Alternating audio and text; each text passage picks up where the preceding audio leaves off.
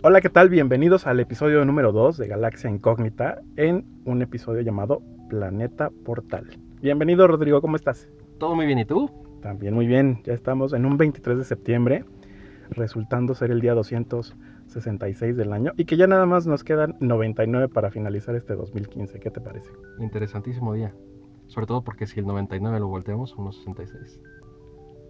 Ok, eso solamente un ingeniero lo podría haber acotado. Gracias por la acotación. Es que lo acabo de ver aquí anotado, entonces, vaya, no pude evitarlo. Sí, claro.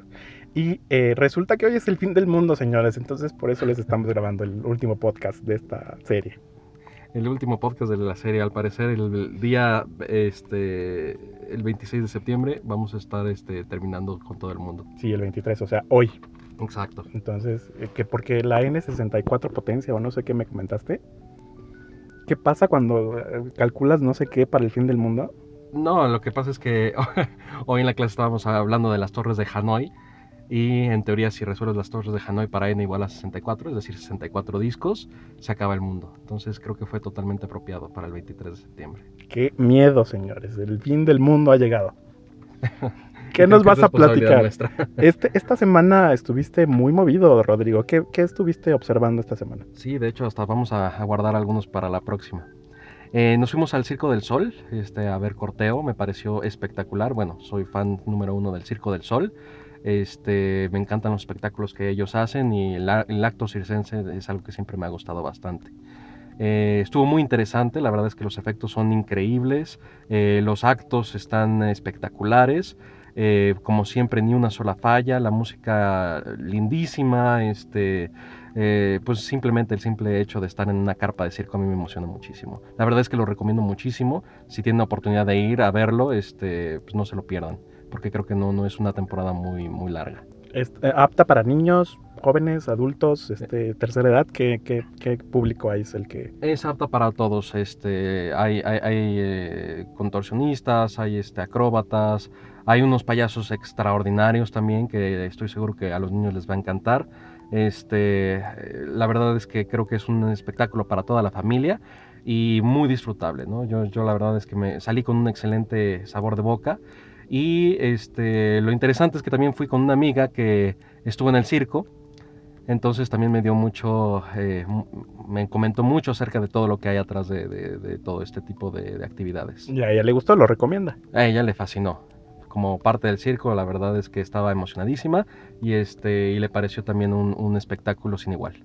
Corteo, ¿en dónde se está presentando? Está en la Carpa Santa Fe, este, me parece que de miércoles a domingo, eh, me parece, este, por las tardes. Chequen la cartelera para ver las funciones de corteo entonces en Carpa Santa Fe. Correcto. Y eso en cuanto a, digamos, espectáculos circenses, pero también tienes por ahí otras anécdotas. Exacto, fui al teatro, me fui al Teatro Milán a ver a Charlie Brown, está los miércoles eh, por la tarde. Eh, es, una propuesta muy interesante. La verdad es que las adaptaciones eh, siempre son extrañas, sobre todo esta que es una adaptación de una historieta cómica, ¿no? Y, creo que la, misma obra se siente como una historieta cómica, ¿no? Este, no, no, no hay una historia que, que esté que, vaya de principio a fin en, la obra de teatro y se sienten como pequeños sketches este, poco a poco que se van desarrollando. Eh, las canciones están muy bonitas, este, la verdad es que la música creo que vale mucho la pena. ¿Sale Snoopy? ¿Sale Linus? Sale, sí, salen todos, sale todo, todos los de Peanuts. Ay, qué bueno, hay que ir a verla. Ya viene también por ahí a fines de año la película. Exacto, entonces creo que también está muy apropiado para, para el tiempo. Para irse como aclimatando a lo que es Charlie Brown y sus amigos. Y, algo interesante también ahí es que el escenario, la escenografía, la van dibujando ellos en este, pizarrones con, con plumones. Entonces ellos mismos están haciendo su propia escenografía y pues también da un, un eh, pues nos recuerda un poco a la historieta, ¿no? Qué padre. ¿La gente qué tal sale? ¿Contenta? Eh, la gente, había junto a mí un niño que ya la había visto dos veces y que seguramente iba a regresar una tercera vez. Eh, y pues la verdad es que me tocó teatro lleno. Qué padre. Ojalá y continúen con, un éxito más. En el Teatro Milán se, está, se está presentando los miércoles, ¿no? Es correcto, miércoles por la tarde. Órale, ya tienen otra recomendación. A ver, ¿con qué más nos sale Rodrigo Gómez en este episodio? Pues en cine fui a ver El lado del deseo, que es la nueva película de Keanu Reeves. Eh, la verdad es que me trastornó un poco, la vi anoche, este, me quedé pensando si en verdad podría suceder algo así. Es, de un, padre de familia eh, que se queda solo en su casa y este, de repente, eh, a la mitad de una lluvia terrible, torrencial, este, tocan dos bellas damas a su casa, perdidas al parecer, él las invita a pasar pasan cosas que, bueno, ya sabes, ¿no? Una cosa lleva a la otra y pues terminan... No, no sé, este, jamás han venido dos mujeres en mitad de la noche y con lluvia a tocar el timbre de la casa. Pero bueno, y eso es apenas el comienzo de esa historia. Esos son los primeros 15 minutos nada más. Y bueno, esa, esa visita se convierte en una pesadilla para este padre de familia.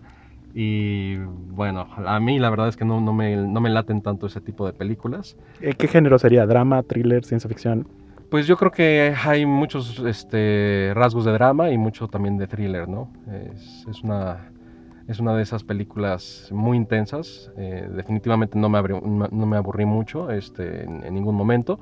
Eh, pero, pero bueno, sí, el tema que tratan eh, sí me saca un poco de onda, la verdad. ¿Qué tal? Es que sí hay cada, cada historia esta semana en la cartelera bastante complicada. Al ratito les vamos a mencionar como que ejemplos. ¿Qué otra cosa vimos esta semana? Pues no vimos, más bien leímos, terminamos de leer un libro de Neil Gaiman, a mí me gusta mucho cómo escribe Neil Gaiman, eh, tiene libros como American Gods que me fascinan, es el autor de Stardust, que también hubo películas hace relativamente poco. Muy buena, por cierto. Sí, este, él hizo el guion de Beowulf, este, Lo ves, no. Con Angelina Jolie en tercera dimensión, sí, sí, esa también la vi. E, ella estaría bien que llegara a mi casa una noche torrencial a tocar. No, pero ya estamos en otra película, ya ah, no es la misma. Bueno, pero el libro que leí, perdón, lo leí en inglés, se llama The Ocean at the End of the Lane. Eh, es uno de los libros más recientes de Neil Gaiman, eh, yo lo admiro muchísimo. Eh, ahí el único tema que tengo con ese libro creo que está, está bastante bueno, nada más que se siente más como una historia corta que decidió alargarse y ponerla como una especie de novela, ¿no? Entonces se sienten algunas escenas un poco forzadas eh, y como que se le extendió la fantasía más allá de, lo, de, su control en algunas partes, ¿no? Pero eh, es una reflexión un poco acerca de la infancia y de lo que normalmente nosotros eh, olvidamos y este, dejamos atrás en nuestros primeros años de vida. Entonces, está, está bueno, está para pasar un, buen rato, está corto. Este, se puede ¿Corto? ¿700 mil páginas o cuántas? No, no, ah, creo que no pasa de las 200 páginas, ¿no? Entonces, es, es un libro que se puede leer fácilmente en un fin de semana. Eh, terminas con un buen sabor de boca y pues la fantasía que hay de por medio pues siempre es agradable, ¿no? ¿Qué tal? ¿Cómo ven a Rodrigo Gómez leyendo cada semana 40 libros? Yo lo admiro. Me encantaría leer 40 libros, pero no puedo. Y bueno, empecé uno muy bueno también, este se llama El Jilguero y pues ya estaremos comentando después, apenas llevo unas 50 páginas. Sí, muy bien, muy bien Rodrigo. Aquí vamos a recibir tus recomendaciones ansiosamente cada semana para que nos tengas nos tengas al tanto de pues de buena literatura y de, de motivarnos a que leamos desde Charlie Brown, las viñetas de Charlie Brown, que métanse al baúl de los recuerdos, ahí deben de tener, yo creo que todos tenemos en nuestro baúl los cuadernillos de Charlie Brown. Entonces, y Snoopy.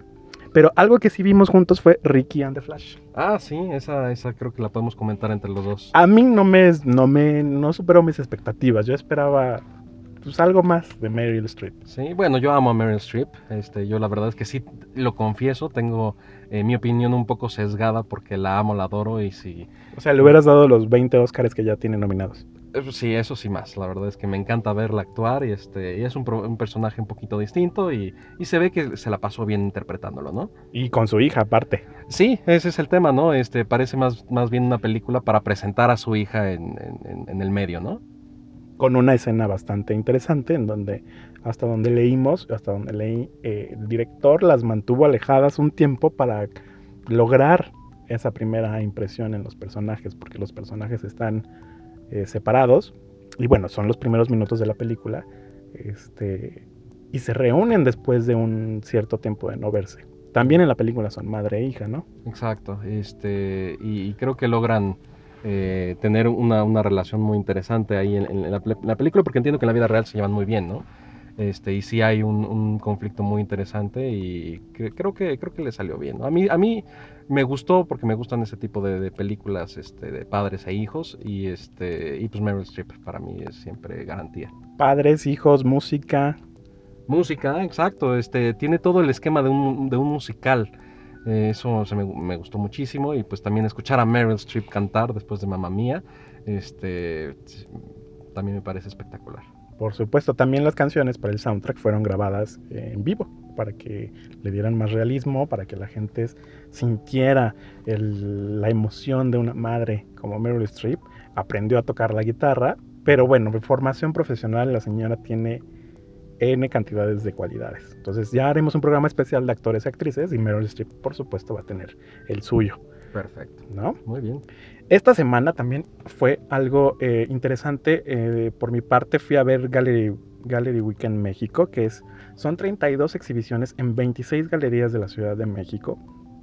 Pueden visitar el- el- la página galleryweekend.com galleryweekendmexico.com y allí van a revisar cómo estos 26 espacios están, tienen sus puertas abiertas de martes a domingo para que vayamos a revisar el arte contemporáneo actual. Eh, se me hace una mina de oro y un baúl de eh, fotografías mentales maravillosas.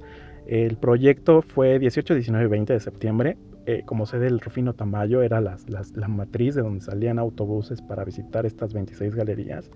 Logísticamente está mal planeado, pero es un gran proyecto en el que podamos ir un fin de semana a treparnos a una especie de turibús, como los tenemos aquí en el DF, y que te van dejando cada 15 minutos en una galería distinta. Y ves el trabajo de 32 galeristas este, mexicanos e internacionales. Entonces puedes, pueden visitar eh, como recomendación esa, esa página para que se motiven a ver arte contemporáneo, unas cosas impresionantes. Aparte de que las, las exposiciones de Rufino Tamayo actualmente están deliciosas, diría yo. Vayan a verlas. Se acaba una el 4 de octubre. ¿Y hay ejemplo. alguna guía o algo este, en cada una de las galerías? Fíjate que no. También es, es- es un déficit también. Llegas, este, el espacio está completamente... Hay unas galerías muy pequeñas y otras con, con espacios amplios, pero llegas y prácticamente es empaparte y darte cuenta de... de- de- para mí fue muy, muy impresionante llegar y ver...